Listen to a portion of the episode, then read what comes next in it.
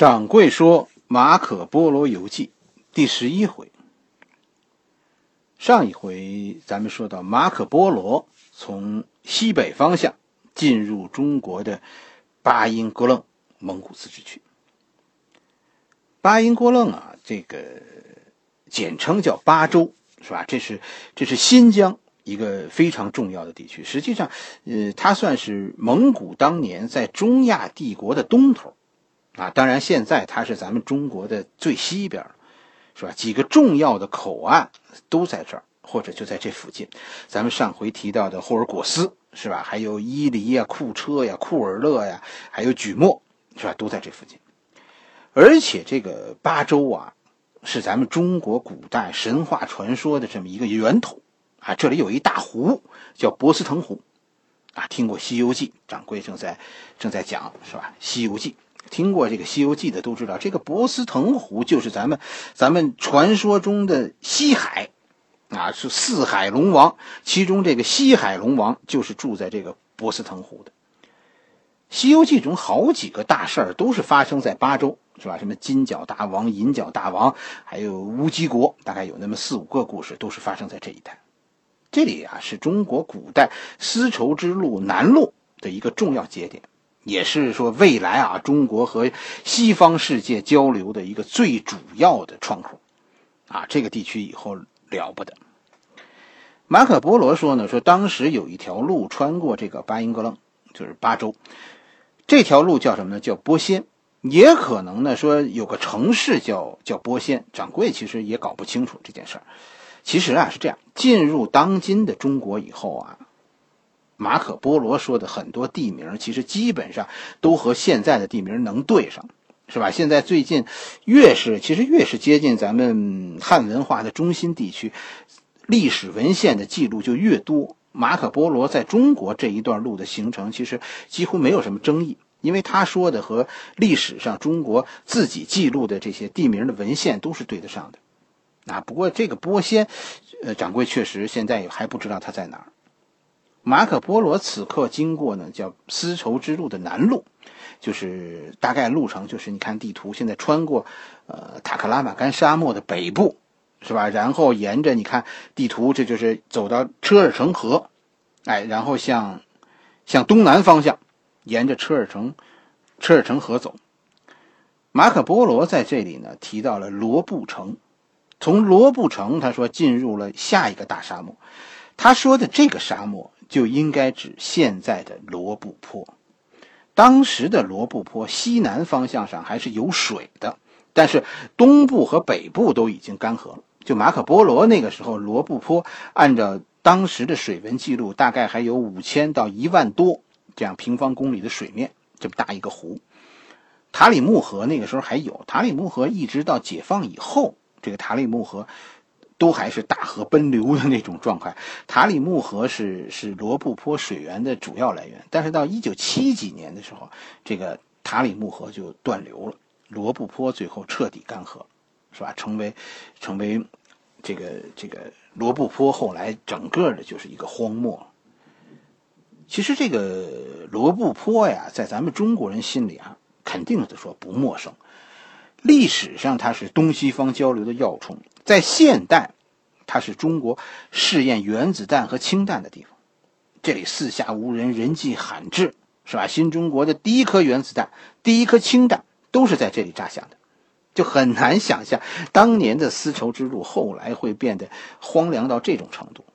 就核武器的这个诞生，其实对于新中国有重要意义，它的意义甚至远比大家想象的要要重要。甚至于，我们中国现在能够被世界尊重，就是从拥有核武器开始的。你看，现在朝鲜不惜一切的要拥有核武器，我跟你说，那都是那都是在跟中国学。掌柜其实很想这一回就在 G 二零会议开完之后，给大家说几句心里话，是吧？什么是大国之道？罗布泊是大国之道，紧跟着。马可波罗下面就要经过的西夏，啊，咱们马上就要讲到，那也是大国之道。这个世界就是这样，当你强势的时候啊，你你千万记着谦卑，你要输出利益而不是苦难。这样别人才会跟着你走，你才能赚更多的钱。但是你千万别以为说人家会因此而感激你，是吧？咱们就把这个当个买卖干，是吧？我们和谁，你记着，也不是兄弟，更不是父子，这花钱买不来感情。中国人现在是终于有钱了，是吧？当富人，富人就千万别在乎钱，是吧？能够花钱买到的，那都是赚到的。好人缘，那都是花大价钱买来的。国际上，你说啥叫爱呀？国际上什么叫爱？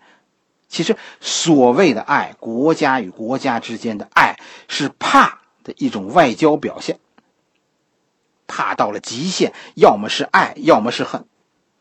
怎么什么决定的？说说人家怕你以后，他是爱你还是恨你呢？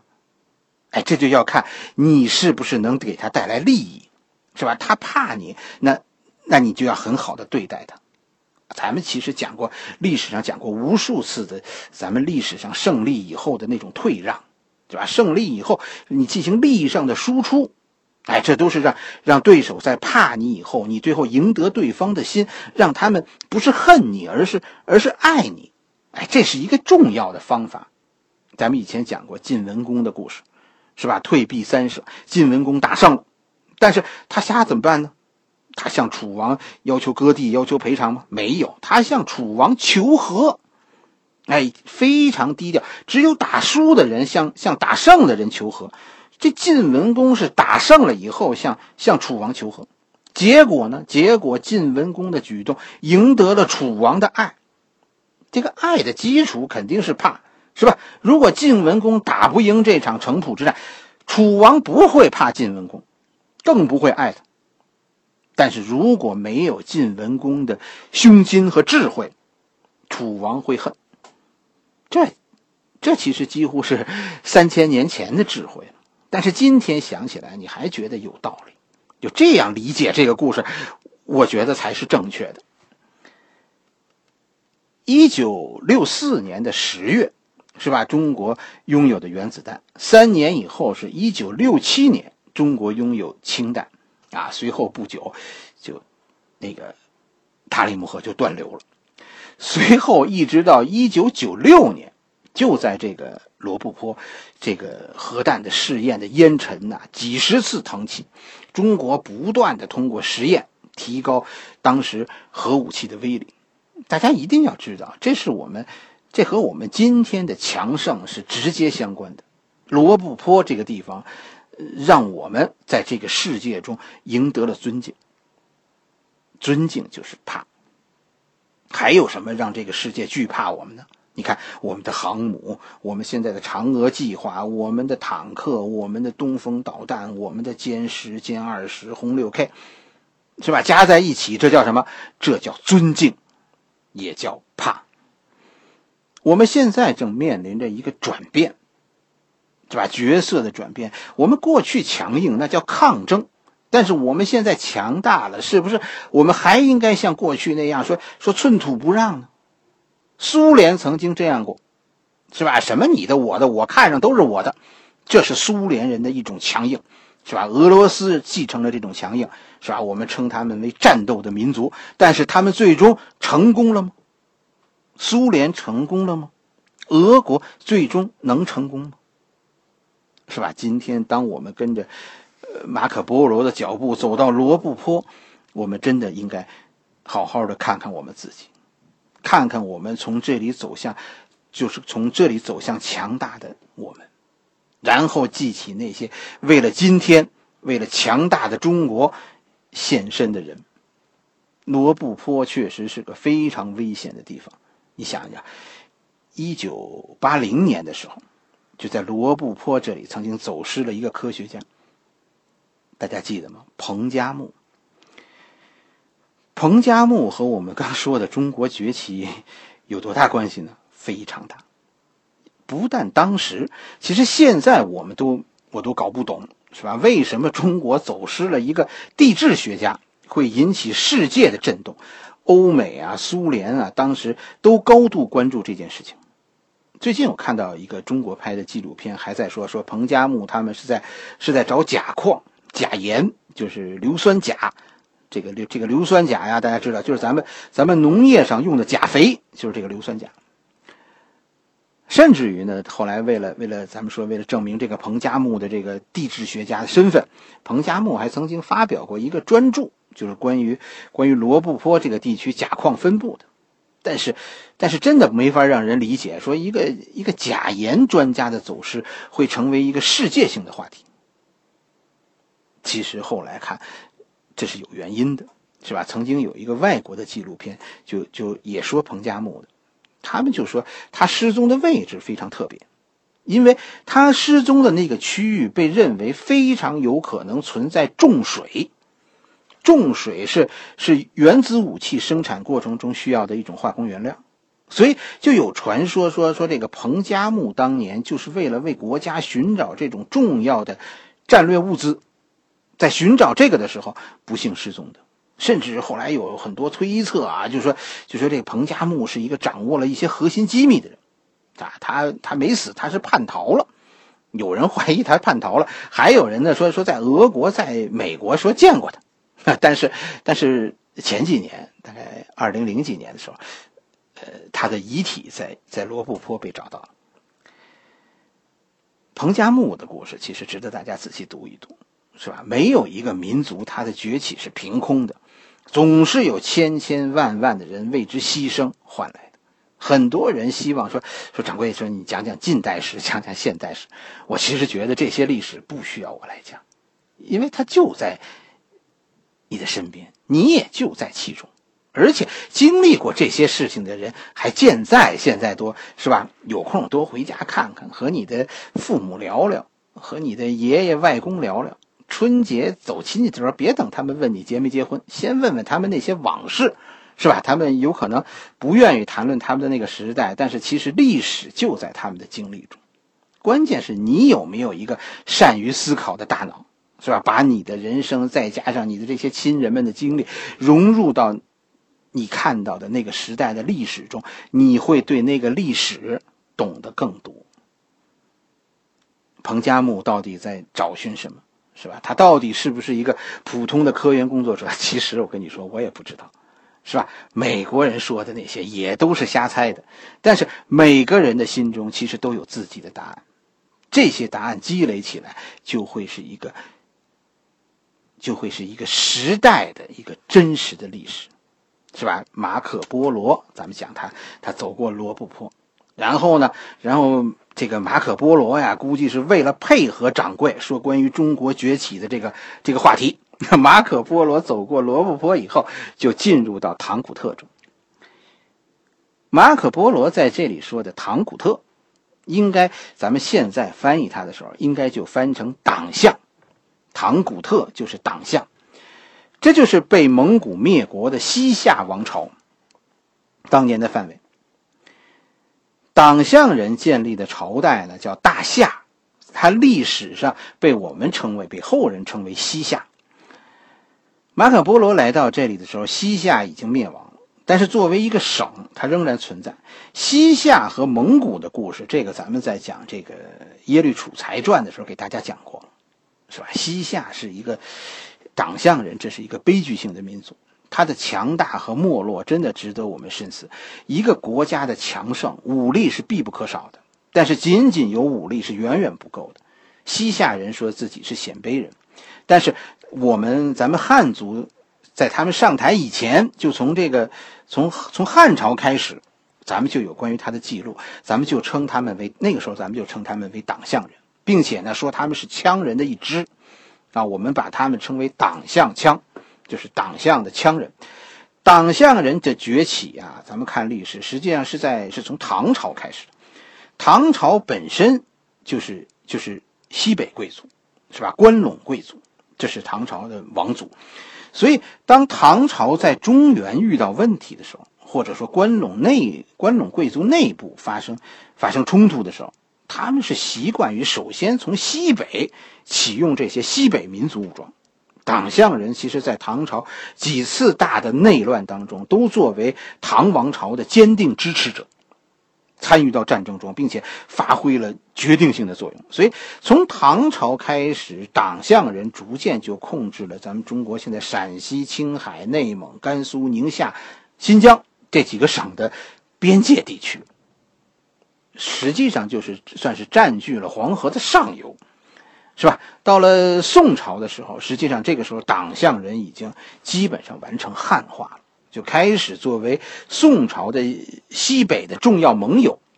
实际上他们是凭借着北宋的支持，啊，党项人在那个时候开始四下扩张，先后击败过回鹘、吐蕃呀，还击败过辽国。哎，成为成为北宋一个一个强悍的帮手，党项人一开始是是北宋的西北是西北屏障，是吧？这这个党这个党项人啊，实际上怎么说呢？这这就是这就是北宋扶植的地方势力，是吧？但是到公元一千年以后，大概一千零三十几年还是五十几年，这个李元昊就。就在这里建立了西夏。李元昊的独立遭到了宋和辽的联合进攻，但是凭借着强悍的战斗力，李元昊最后捍卫了国家，啊，把他们都打败了。李元昊随后就走上了一条穷兵黩武的道路，结果呢？结果搞得西夏成为四战之国。原本你看西夏是汉文化，是吧？但是李元昊提出的什么是去汉族化？先是自创文字啊，用西夏文取代汉文，然后呢，然后就就以身作则，我不再用汉姓，我改用鲜卑姓氏。这个这北宋当年啊，肯定是觉得自己这个援助啊太亏了，我我我援助出一只白眼狼，哎，这这个事儿，咱们汉人干的多了，不但是跟这个汉族隔阂，是吧？其实咱们说过，党项人是是羌人。是吧？羌人和吐蕃人其实是非常亲近的，咱们汉朝历史上写着呢，是吧？党项人是羌人，作为羌人，按理说，你说这个西夏应该跟吐蕃应该非常亲近才对，但是李元昊呢？李元昊又放弃了这个公认的民族归属，他公开说我是鲜卑人，要复辟鲜卑人曾经的辉煌，这都是胡扯，没影子的事儿。